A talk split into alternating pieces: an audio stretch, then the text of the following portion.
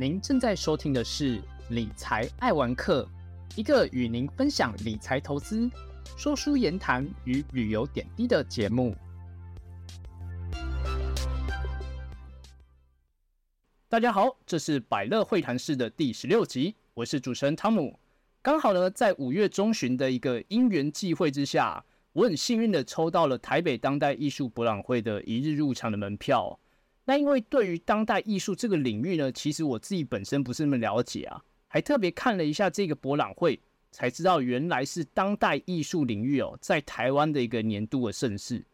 在台湾的艺术博览会当中呢，当代艺术博览会是海外的画廊在参展的比例上最高的一个活动哦，而且今年呢，更是汇聚了九十间的国际的顶尖的画廊，超过一千件的艺术作品。让世界各地的这些藏家啊，还有喜爱艺术的人，就聚集在这一个博览会里面哦，就可以看到不同类型的展区哦。那像以这一次的当代艺术博览会当中呢，主要有分成三个展区哦，包括就是来自于像是台湾啊、亚洲，甚至世界各地一流的画廊，来就是展示出就是不同地区艺术家的作品的这个叫做当代网域 Galleries 的一个展区。那另外呢，还有去呈现出比较偏主题性的个展，或是双个展主题的这样的一个呃艺术的载点 Engage，它听说也是一个全新的展区啊。那另外一个部分呢，比较像是针对年轻新兴艺术家的宝藏展区，叫做新生维度 Age。那对于这些不同的展区来说，对我来说其实都是蛮新鲜的体验啦。因为对于当代艺术这个领域来说，基本上我就是一个零基础的人哦。可能就是偶尔去，譬如说，可能是逛博物馆啊，或是用美术馆的时候，可能会看到一些艺术的作品。但坦白说啊，大部分我都看不懂，而且还在看展之前呢，用 Chat GPT 恶补一下当代艺术的一些基本知识。但是你现在问我，可能我都忘了。那在观展的时候呢，也透过几场现场的导览跟工作坊，让我更了解一点关于画廊还有当代艺术的一些故事哦。那也因为我其实对于当代艺术呢，非常一知半解。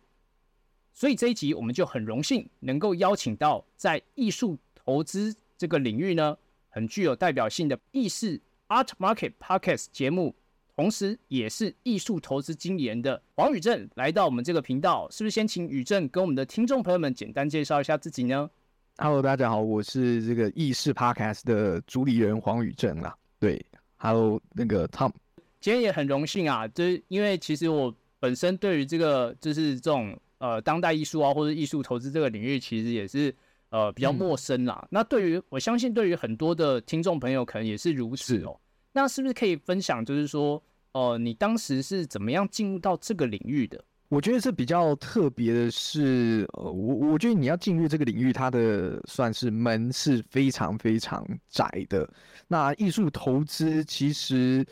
我那时候在进入这个领域，其实是跟钱老板啊，帮钱老板工作。我钱老板他本身是藏家，就是有在做收藏的。那我等于是帮他们工作几年之后啊，自己出来就觉得说，哎，好像学到一些东西啊，就可以自己出来做呃买买卖卖的这种呃算是行当跟行业了啦。那我就其实也不会自己说什么自己是什么艺术投资经理人啊，就是。老实说，其实我觉得在这个行业，对我们来说，就是呃，第一个呃，我可能是自己有买东西之外，我还会帮一些可能他的资金量体比较大的一些客人去买东西这样子。那我们可能在中间赚一些 commission 价差。那你要怎么进入这个行业？我觉得基本上都会需要有一个呃，算是前辈，或者是他本身在这个行业都啊打滚了一阵子，他可能在这个行业对。的认知是还蛮强的啊，这一个人他才可以再带下一个人进去这个行业，不然这种东西它是属于非常金字塔顶端的行业，它是真的很难挤进去，算是这个产业的，不管是你在做 sale 或者是你在做其他的产业人员这样子啦，我觉得是比较难的，因为一方面它大部分的成交金额。或是他 handle 的东西，他的资金是比较大的，所以在这些客人，他们对于产业人员的信任度都是要相对高。对啊，因为其实我那时候其实一开始看到这个就是这个领域的时候，其实很直觉就在想说，哎，就是像这样要进到艺术投资领域，因为我我不太知道，因为我自己也蛮好奇，就是说你是就是等于是说，可能 P O 可能本身是有学，可能是艺术相关的。就是这种没有没有没有，我不是科班出身的。对，其实我大学还是读观光系。对 对，我我都直接讲啊，就是其实也很多，比方说学校科班出身的人说他们是啊艺术系毕业的啊，或者是什么啊艺术史毕业的。其实你在读艺术系的人，他们大部分对艺术史也是一知半解，因为他们大部分是创作者嘛。对，那创作者他们可能艺术史都还是会作弊，还会在那边抄的。对啊，因为我们都有读过大学嘛，应该都会知道这种东西，就是那种东西其实跟他们创作并不是太直接的关联。那读艺术史的啊，他们可能也不会去了解到艺术市场长什么样子，所以他们可能有呃知识有这些学问，但能不能运用到市场上，那又是另外一个专业。其实艺术史跟艺术市场真的是不一样的东西，但它都还是会相辅相成。我个人觉得是这样子。那你要怎么踏入这个行业？我觉得有分两块，一块是像我这种哎比较幸运的，刚好有。啊，人带你进来，又或者是你直接当投资人，或是直接当收藏者，直接当买家，你本身有资金的，其实是很快可以进来的。那你当时是就是说，等于是呃一毕业，然后对，算是。其实我在，因为我刚好跟钱老板本来就认识的比较早了，在我在学生时期的时候，其实我钱老板就蛮常带我去呃走访一些拍卖会，那去的可能就是这些拍卖会的预展。那我觉得他一开始就给我很好的观念，就是反正我一开始带你进场，你就是你你也不是来买东西的，但是你一进来，你就是看世界上最好的拍卖公司啊，不管是苏比或是佳士得这些东西。那他带我去观摩的就是这这些东西嘛，那他也是目前世界上啊可能拍卖上面最贵的画啊、最好的画作啊。我我所谓最。最好啊，最贵它不一定是最好啊，但是用价值，我们用啊金钱去衡量的话，它可能就是呃最贵的画作，最好的画作。那呃去看这些东西，就是去培养自己对于整个市场的敏感度啦。就是有点像是透过这种，就是常常去看啊，耳濡目染，然后就慢慢会培养出对于这个领域的一些敏感度，这样子。是，但重点是你要看对东西，看对好东西。就比方说哦，我们就是直接进去。啊，最好的啊那个拍卖公司去看嘛。那比方说，像我也很推荐大家平常可以去故宫看，因为故宫它也是呃世界级的嘛，可能世界前三前五的这种大型博物馆。那那些其实我觉得都对于你的呃鉴赏啊，或者是呃这些敏感度，我觉得都会相对高非常非常多啦。其实你去多看都会多了解，因为这种美感的东西真的是要不断的去。就是有点像是多多接触，这就真的会有感觉。对，但我也不敢说自己是什么美感很强啊。其实我还是比较偏向于铜臭味这种啦。那其实我觉得美对于每个人来说都是不一样的事情。我觉得美，你不可能，你也可能觉得不美。那呃，其实我也看过很多呃，都是那个几千亿的企业家，那他们也会去呃互相 算是，我都说是这个文人相亲嘛。你都已经。买几亿的东西了，他都会来瞧不起，说啊，你买那个长玉呃比较不好，我的造物级比较好这样子，对，所以我觉得光美感这一方面，它是一个玄学啦。当然，我我觉得以台湾普罗大众的美感，可能是相对低，没有错，不然我们台湾的那个呃，算是对对对，那个视视觉天际线怎么可能会那么差？对。当然，美感会有一定的最低标准，我我认同。但是，我觉得到了这种艺术的这种行业，美感真的是见仁见智啦。讲白了，对啊，我也不敢说我的美感是真的美，那别人的美感就不美这样子，我不我不会这样讲啦。对啊，嗯，大概是这样子。但是就是多看，对啊，多看，嗯，是都是好事，理解对。对啊，嗯，因为我其实自己也蛮好奇的，说，因为你其实你刚刚大家前面有稍微介绍一下，就说你目前的这个工作就是算是这种艺术投资的经理人啊。那我自己也蛮好奇，是说对于艺术投资经理来说，他的一天会是长什么样子？其实因为我比较算是 freelancer，我我我不敢说自己是什么艺术投资经理人啊。那我也只是帮一些呃，我平常自己啊小小钱在买买卖卖之外。那我帮一些呃算是资金量体的一些老板们在呃买东西哦，我我就说就是帮他们做收藏这样子。那他们大多数，我觉得到了那个资金量体的人，他们大多数在买的第一个问题就是他们要买喜欢的，然后再就是要买呃比较偏向资产配置类型的，嗯，对，所以我在找东西，我平常就是要去看这些。啊、当然我不可能全世界四处飞嘛，那个太累了，现在也没有那个必要了。如果你是可能再找个呃二十年、三十年那种，可能才才会需要嗯啊，整天飞香港或者飞欧美。但是现在其实你电脑一打开，你都可以去搜寻这些东西了。啊，搜寻这些拍卖会或是画廊的东西，那就会去看说，哎，哪些东西值得去入手，嗯，大概就是这样子。哦，也是啦。嗯，那对，每天就是去吸收资讯啦。嗯，那这样的话，你会需要，譬如说，可能是譬如说陌生开发新的这种，就是比较偏可能是高资产客户啊这类型的人这样吗？还是也不用？就我不做陌生开发，因为其实对于这种行业来说，呃，一方面是客人在选我们，我们也在选客人。对，哦，说真的，因为这是很知信任度的嘛。因为对于我们来说，呃，客人买一件东西可能都是上千万、上亿的，那呃，我们要信任他的资金来源，我他们也要信任我们的，呃，就是把他们的钱花到哪里去这样子。哦，对，所以其实那是，呃，也不是说别人来找我就一定会帮他做。嗯，对啊，就是还是得看说，呃，他到底是想要做什么，然后还要再了解一下他的呃产业背景怎样子。对，因为其实也是大家在外面很多人会说啊，艺术行业很多人都是洗钱洗钱，确实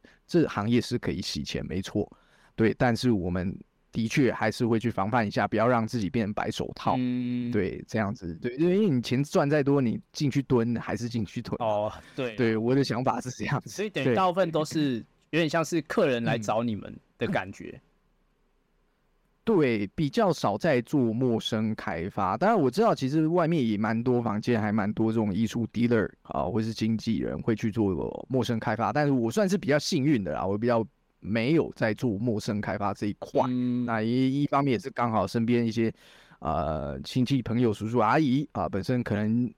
就是有一些人脉嘛，那本身也是有在做这些的，那可能自己也有一些资金量体，那先从这方面开始着手啊，之后慢慢的也会有一些比较。呃，算是后来才认识的客人，通常都是客人介绍客人哦，过来这样。对啊，这样也比较对对好了，因为就是透过这种人际网络去认识的话，就是说相对客人的这种素质也比较不会说在你的预期之外这样子。对对对对对，因为其实对于艺术收藏这种东西，其实我们都还是推荐说，你不要说你的投资心态会大于你的收藏心态啊，因为那个其实是不太健康的。那如果你嗯真的要纯粹投资的话，你真的不用挑艺术品，因为很多金融商品是它的那个报酬跟它的风险是比艺术品啊、好很多的。对啊，对那真的，呃，其实真的纯投资的话，真的不是需要看艺术品啊，那艺术品真的是还是以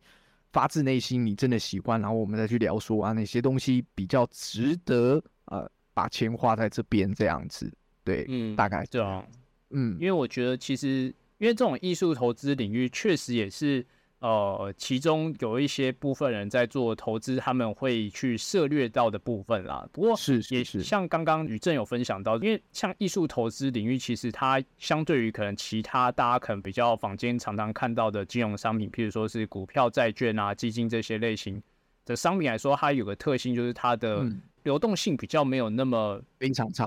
对啊，对啊，我直接讲非常差，对，很差很差很差，对啊，就是你做上艺术品的流动性很差的原因，是因为它不是一个呃艺术品，它就 one of one 嘛，大多数嗯是 one of one，它就是一件就是一件。那你要卖的话，你可能就要去找你的 TA。嗯，那当然啊，你流动性好的就是那些热门艺术品嘛，对啊，比方说皮皮卡丘或者是什么张大千、赵无极，呃，或者是马蒂斯这些的，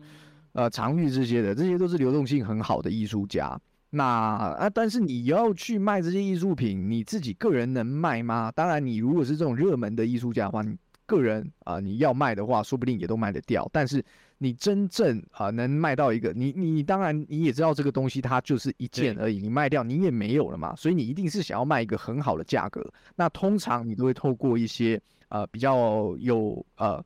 比较厉害的中间商嘛，嗯那中间商可能就有分拍卖公司、画廊，或者是像我们这种私人中介嘛。对啊，那我们看的就是说说这些人、这些中间商，他背后的客人的 base 有没有办法出到说啊、嗯，比你在你预期中那个比较高的金额，或是更高的。对啊，那通常是这种呃很高单价的商品，大家都习惯性的往嗯拍卖公司送，那拍卖公司就是价高者得嘛。全世界，因为拍卖公司为什么会红，就是因为全世界的富豪们啊都在拍卖公司买东西。他们厉害的不是说啊他们有多专业啊，或是他们啊有多厉害，他们真正厉害就是他们背后的客人，跟着他们背后在收这些艺术品，就是他们也知道哪里拿得到好的艺术品，他们也知道哪里有人可以买这些好的艺术品。嗯我觉得这就是中间商在做的事情了。哦，对。不过我就在想说，如果说我今天是真的有这种，譬如说是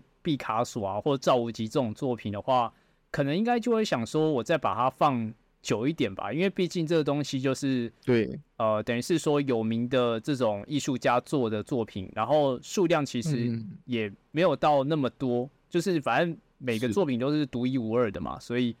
就嗯，应该我不知道哎、可能如果是我的话，可能就反而就不会那么就那么想要把它那么快就卖掉。对，因为通常你买得起这种东西的人，大部分是没有现金需求的啊，他们可能嗯都是，呃，就直接讲白了，很多客人或者是很多企业主，他们的问题是要怎么把现金用掉。哦、对对啊，对是，对，嗯你到了那个层级，他们的呃，他们的烦恼是不一样的。嗯，对，对啊，所以像有些人，他们可能资产配置嘛，他资产配置可能你房子啊跟地啊、呃、都已经买了啊、那一些信托基金其实也都已经有有做了。那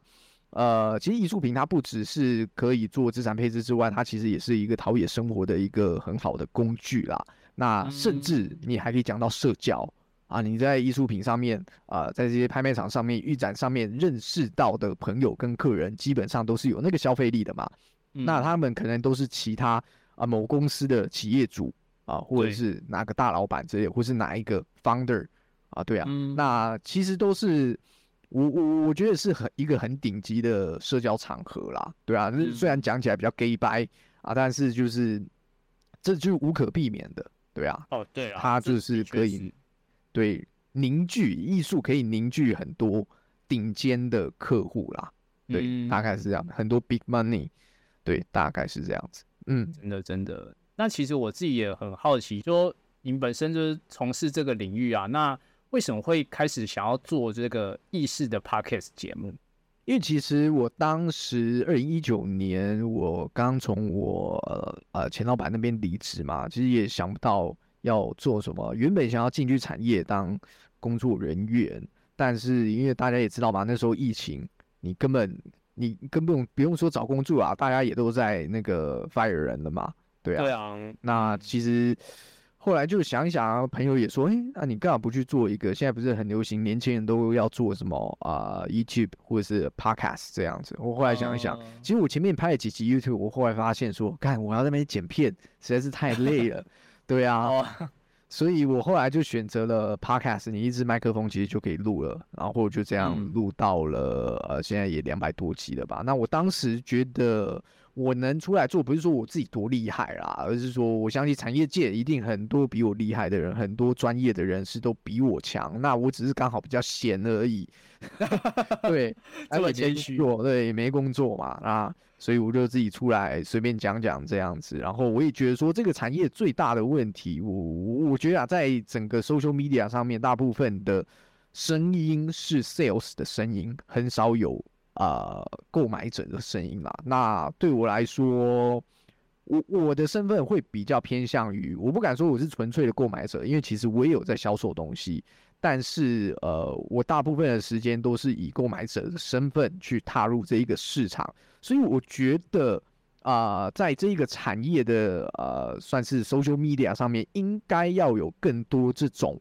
啊、购买者或是收藏家的声音出来，我觉嗯得才比较才我我不能说正确，才比较算是 balance，比较中庸一点。对啊，就是有不同的观点了。对，会有不同的观点，不然你全部都是 sales 声音，其实啊、大部分进来的小白可能就会呃，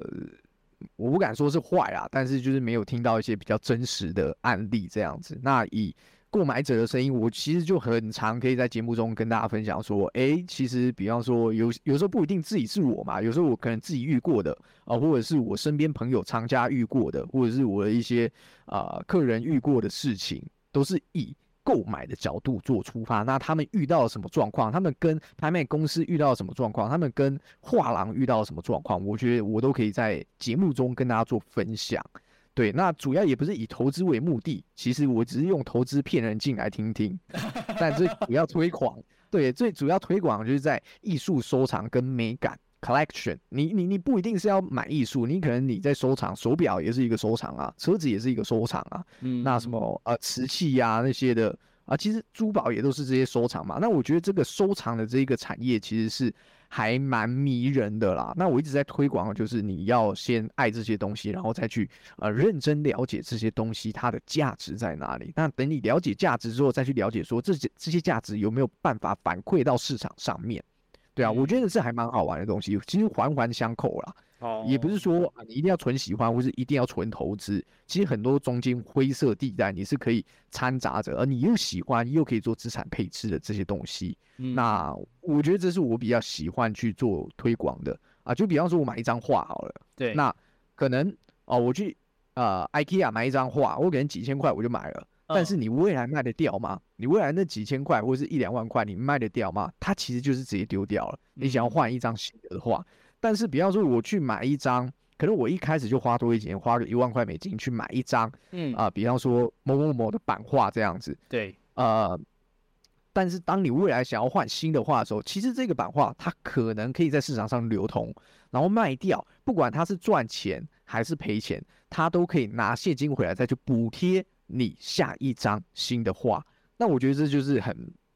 算是比较聪明的消费啊。嗯，应该是这样讲，就跟你买家具也是一样的道理，很多家具也是嘛，对对啊。为什么有些人就会喜欢去买设计师家具？它其实是那些设计师家具之后也都是可以在变现啊，再再去啊，算是拿现金回来再去买新的东西这样子啊，嗯对啊啊，当然有有时候赚有时候赔，这这都是很正常的，但重点就是它有流动性。对对，比较没有这种艺术背景的人，或者说想要跨入到这个领域的人，可能就是说，就是一开始的时候，你可能就是先从多看，然后多了解，然后再慢慢去培养你的这种对美的这种鉴赏的这种感觉，然后有了感觉之后，你就会慢慢去了解说，哎，你是喜欢什么类型的作品，或是什么艺术家的作品？对对对对，然后。你才有可能，就是说，再进而跨入到，譬如说，可能是收藏啊，或者说是投资的这个领域。对对对对对对对，我觉得对你刚刚讲的那个顺序跟逻辑是我最喜欢推崇的，就是你你全部都去了解了之后，最后你再分析说，啊，你喜欢的这个项目，它是不是就是买开心的啊，或者是买来可以做。投资的，或者是买来可以做收藏的，这样子，这才是最后一步啦。对对啊，真的真的，嗯嗯，你前面真的就是你要找自己喜欢的东西去做切入，这样子。对对，我我自己也是觉得，就是用这个方式的话，会你就比较不会有，比如说可能有些人他可能买了一个，也也许是当时可能价格很高，但是他可能没那么喜欢。那别人说他买下去之后，然后不久可能价格开始慢慢往下掉，他心里就会开始痛，这样子。就会有点呃，就是心情或者说得失心都会受到影响。是啊，因为其实就是你挂在家里，第一个，如果你觉得它丑的话，啊，呃，如果涨的话，至少还会觉得说它可能那个上涨的部分，它让画还会变得好看。但是如果你一开开始就觉得它丑，它又叠价，你就会觉得它更丑。对啊，那你挂挂在墙上要干嘛？对啊，这其实都是。其实我也遇过很多这种比较投资类型的藏家，你就很常看到说，哎，他最近哪就是去他家嘛，最近挂一张画，那看了也是最近当红的艺术家，过没几年，哎，奇怪啊，怎么那个哎画又换了？他说我收进去仓库了，哦，对对对，就是有些有些藏家他们是比较投资取向的话，就会这样子啊。对啊，啊，我我我也没有说好或不好啦，就是他们有那个能力去做消费，有那个能力去赔那个钱啊，我觉得也都是很好的事情。也是，对啊，对，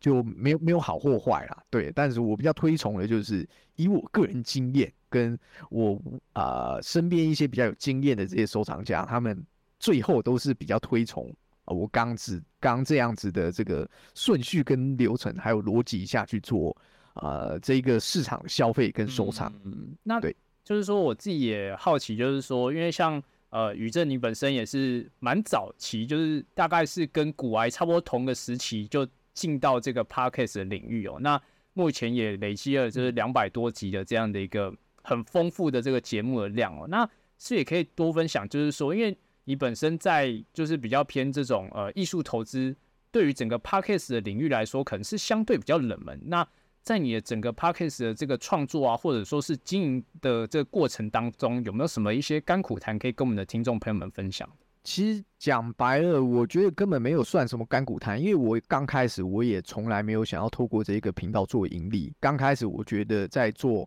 podcast 或者你要做 social media 这个东西，其实真的就是你要乐于分享，你就是想要分享东西，你就是想要输出。就是不要一开始就在那边想说，我一定要赚钱。其实当时同类型、同时期啦，就有在做。我不要说艺术投资，就是有在做艺术类型的这些，不管是 Podcast 频道或者是 YouTube 频频道，在台湾的，你放到现在几乎全死了，只剩下我还活着。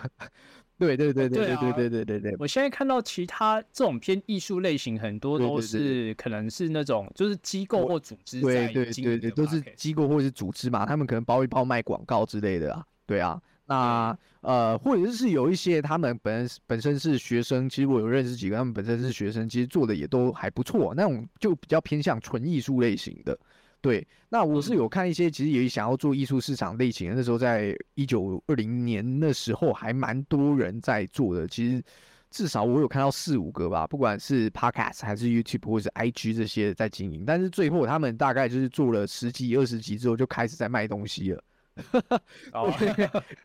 所以那个就是你你你只要在做啊 sale 的动作的话，基本上你的那个呃听众粘着度关注观众粘着度，基本上信任度你就下降非常多了。那其实我一开始在做这个频道，我本来就不是要以盈盈利为目的嘛。其实我从开始到现在，基本上这个频道都没有在做跟听众哦或是观众在做收费的呃东西，基本上都没有。所以我觉得是心态的问题。我也不敢说，我因为这样做，我的流量或者是我的观众就会比较多，而是说我一开始就把这个东西设定成是我自己在做自己平时做的功课。那我了解到什么东西，我把它用声音的方式记录下来，然后一方面我自我自己可能可以回听之外，那呃也可以分享给大家这样子啊。对我觉得这个这个是我目前可以持续。在呃，应该就直接讲，继续烧钱的情况下，跟烧精力的情况下，可以维持到现在两百多集嘛？对啊，对啊，对啊，就是你心态只要拿捏好的话，你觉得你自己烧得下去，成本够低，然后你也乐于分享的话，那我觉得这个这个是还蛮值得去经营的一个，算是呃，算是算是那个。他干什么？成本极低，但是未来说不定，呃，你突然敲到一个很好的点的话，说不定它可以给你带来还不错的报酬啦。但对于我这个频道来说，目前是还没有。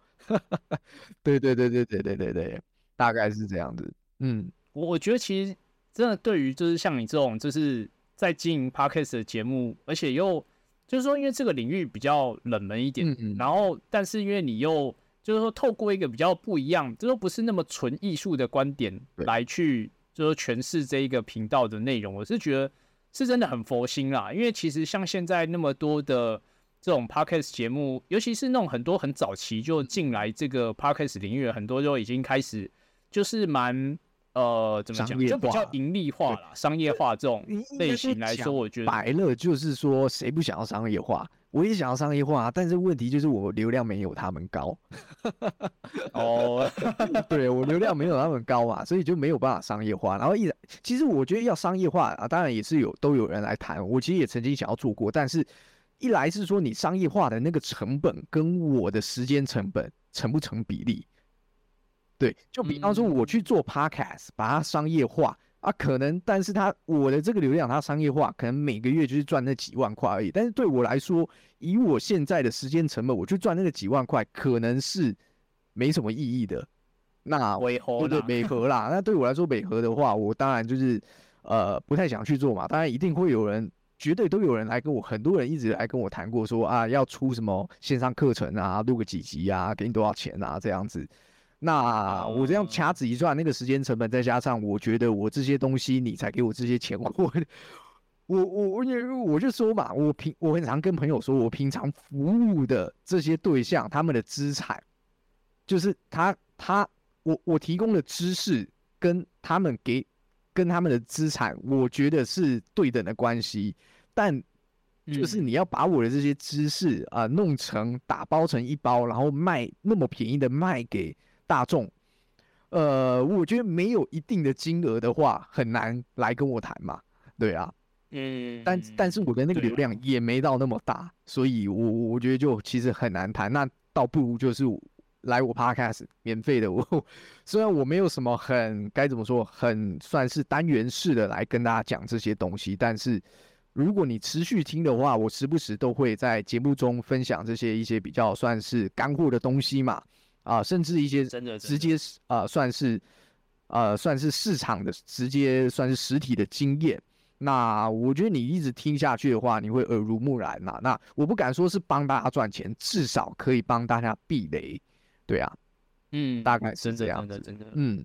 对吧？像这么优质的频道，各位听众朋友们，真的要就是多多支持一下，就是想要了解一下，就是说这种。譬如说是跟艺术领域有关的这种，就是甚至是一些背后一些很有趣的一些故事啊。因为像我其实最近有听那个假包那一集，我就觉得对对对对，蛮有趣的。有一些那种背后的一些故事，我觉得听众朋友们真的可以去听听一下，然后也多去意识的频道啊，就是留一下这个五星的好评啊。因为这种就是我真的觉得，就是 podcast 领域的创作者真的是，我觉得很多人其实蛮努力，但是。就是说，可能流量上没有办法像是 YouTube 或是其他这种同时有影像跟就是声音的这种呃自媒体的管道，我是觉得嗯会有点小吃亏啦。所以我觉得都是很值得鼓励的。对啊，对，其实我觉得也不是说要鼓励我们，然后把我们推到说让我们可以盈利。我觉得有时候大家来打个鸡血啊，其实就有动力再持续做下去。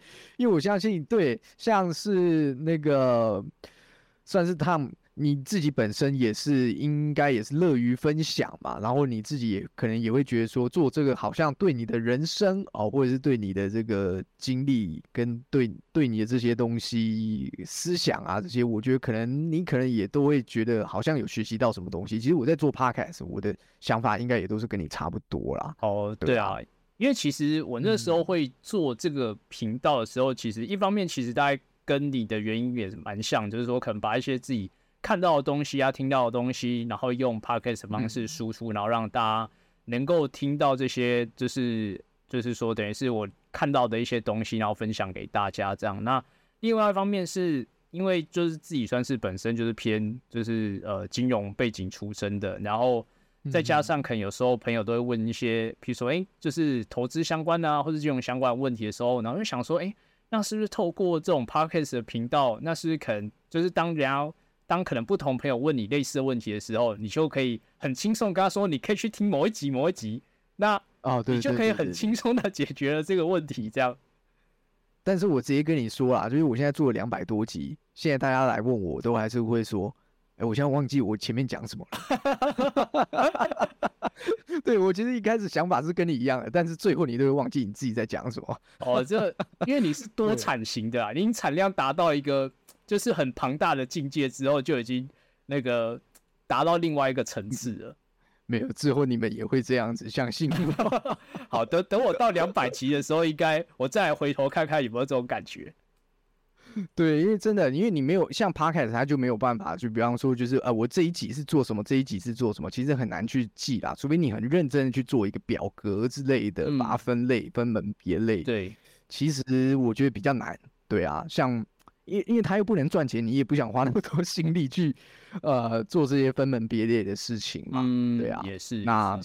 对，所以所以其实我觉得蛮 chill 的下去做的话，会如果你本身也是在做这这方面的东西，对啊，啊，我是觉得就是放宽心，大家就是呃乐于分享。其实我觉得都是呃好人有好报吧。哦，对啊啊，真的真的，我还有一方面是我做 podcast 领域，就是一方面就是我其实我不太喜欢社交，但是对于啊、我们这种产业的人，就是基本上你的社交是无可避免的，所以我就弄了一个算是 social media 平台，让大家自己来认识我。哦，对对对对对对，等于是变相的，我我就逆逆向思维嘛，我自己不喜不喜欢出去的话，那就是让别人来找我。哦，对啊，他如果真的对我有兴趣，他自己会来联络我，那我们自己在呃在联络啊，或者私底下，其实我到现在有很多在呃现在的朋友，或者是市场上面一些朋友，也都是这样来的，嗯，对啊我觉得是蛮好的事情，等于它有点像一个你你的名片啊。哦，对啊，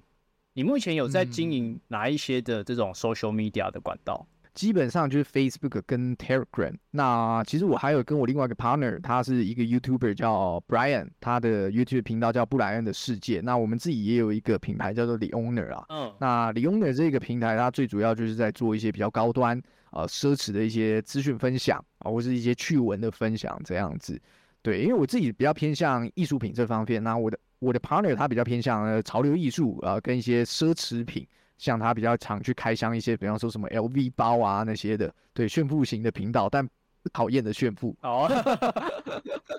对对对对，就跟九妹同同一种类型这样，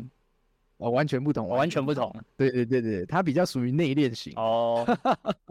因为他其实跟我就是真正那种 high level level 的对，因为他跟我比较像的是，他就是在做他平常在做的事情嘛，只是拍片跟大家分享而已。那呃，因为呃，就讲白了，本身家境也比较好，所以比较有能力去做那种事情。那我觉得他也不是刻意要炫耀，而是说让大家去看一下说，呃，如果你未来呃有机会的话，你可以试试看说，啊、这个东西你可以去试试看，或或者是啊，我花了这些钱，但是啊、可能不太值得这样子。对对对，蛮好玩。像他最近其实我们有去香港拍卖嘛，那他有分享一集，就是啊，他收藏了几年的东西，然后从他买的这个价格到他啊、当时在今年我们上个月在香港拍卖的价格，这个所有的历程啦。对啊，那我觉得就是，而且中间哦，就是在拍卖之前，我们完全没有用我们任何频道的流量去做这两件拍品的呃 promo 哦。就是照理来说，我们应该可以用我们的流流量去叫更多人去做拍卖嘛。那这样其实他拍对品可以拍的比较高，但是我们为了要真实性嘛，所以我们不做任何的 promo。我们在整个拍卖之后，他才做了一集去做这个分享所有的盈利啊，或者是亏损的分享。我觉得这是很血淋淋的啦，对啊，对啊，这很 real 的非常一个呈对对现。对对对，所以我觉得就是对于我们来说，我们想做的就是希望大家可以多看到在这个市场上面的啊、消费者是怎样子去呃真实的操作啦。对啊，对啊，不管赚还是赔，我们其实都还蛮乐意跟大家分享。像 NFT，我们当然大家也都是赔的一裤子嘛。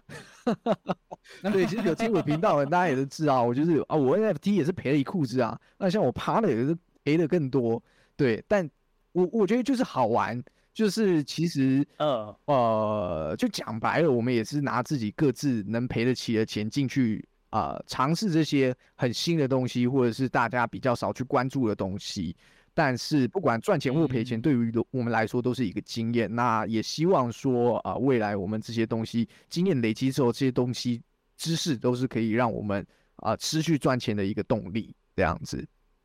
对，嗯，你那时候有买哪一些 NFT 啊？不要讲啊，我现在讲，等于是对于他们都是一个，大部分想想听的，就是直接到意识的频道去听，对对对对对对对啊，就是很多东西。就是因为可能也很多是台湾的项目嘛，啊，可能也都是朋友对啊，我也不想要在这种熊市呃大家对泼大家冷水啦。对啊，不过我觉得整体来说，就是我觉得他一开始大家也都知道，其实我在很早期，我算是在全台湾很早期就是在推 NFT 的人，也不是说说推啊，就是在啊、呃跟大家分享这个东西。那呃，其实各个方项目方也有很多台湾项目方也是因为听了我的频道而去做的。那我也我也不去说他们最后做的是好是坏啊，但是我纯粹来看 NFT 的这一个技术，它其实是帮助到创作者的呃变现管道增加了。那我其实看的看重的是这个工具，而不是说背后的一些，比方说投资或者是背后的这些呃项目方他们到底在做什么事情，而是说这个工具它其实是好的，只是你怎么去利用。那好的人就会把它好的利用，坏的人就会把它利用成坏的割韭菜的嘛。那现在对呃你也看得出来嘛，就是百分之九十甚至九十九都是在割韭菜的。对啊，就是啊，对啊。那呃我我也不想去评论这些事情啦，但是对于我来说，我不管怎样，我都还是支持 NFT 这一个技术，因为它真的就是。确确实实的会帮助到这些 digital 的艺术家，他们的作品可以做变现的动作，这是好事，这绝对是好事。对，但是如果你是用一些啊，算是炒作的方式啊，或者是割韭菜的方式去做贩售的话，那可能就是呃见仁见智啦。对啊，这是道德感的问题，人家也没犯法嘛。对啊，一个愿打一个愿挨，是对我觉得是这样子。对对啊，对啊，对啊，嗯。那最后的话就是说，哦，我们的听众朋友可以在哪些管道可以就是找到你的，比如说频道或者是说这些就是社群哦。其实不不管你是搜寻 Google 什么艺术的艺视觉的视，其实这两个字基本上都找得到我的频道 Podcast 嘛，不管是 Spotify 或者是 Apple Podcast 或者是其他一些管道，其实都找得到的。那像是 Facebook，我自己也有一个专业啊，我平常一个礼拜出一集嘛，所以我平常都会打打一些文章啊，或是一些资讯类型、新闻类型的分享，我可能都会分享在 Facebook 或是我自己的 Telegram 频道啊，我其实都会放在资讯栏，我频道里面的资讯栏里面，大家也都可以去做连接。那我自己的个人的 IG 的话，可能会呃，我也没怎么在经营啦，那我只是说贴一个我自己的个人的 IG，让大家知道说，哦，我是一个真的的人。然后我愿意用我自己的呃真的的人格去背书我这一个频道啦，对，所以我会放我自己的个人 IG 在资讯栏里面。那我里面可能就是现实动态，偶尔分享一些哦我去哪里看的一些什么艺术品啊，或者是逛的一些展览啊，就是比较及时的就会在那上面啦，大概是这样子。那还是推广一下，我跟我的 partner 有一个频道啊，IG 的频道就是 The Owner 啊，它是一个算是比较偏向新闻媒体的一个平台啊，实时在分享一些啊比较有趣的资讯吧。那未来可能也会做一些挺好玩的活动，目前也都还在呃筹备当中啦。就是其实我们也有做一些我最近在谈的一些创业项目，那未来可能也都会在节目中跟大家分享这样子。谢谢宇正的分享哦，那我也会把刚刚宇正所提到的这一些，就是不管是意识啊，或者说是 The Owner 啊等等这些连接，都会贴在我们这一集节目的资讯栏哦。如果想要知道更多关于艺术投资的故事的话，就欢迎到意识 Art Market Podcast 节目来收听哦。最后，如果你对于这一集有什么样看法或想法的话，也都可以留言或私讯我们的 FB 粉砖或 IG 哦。那我们就下一期再见喽，拜拜。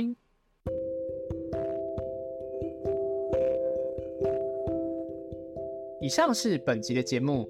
谢谢各位听众的聆听。如果喜欢理财爱文科的朋友，欢迎大家订阅，并在 Apple Podcast 留下五星评价与留言，也可以追踪本频道的 IG，多关注多分享。我们下期再见。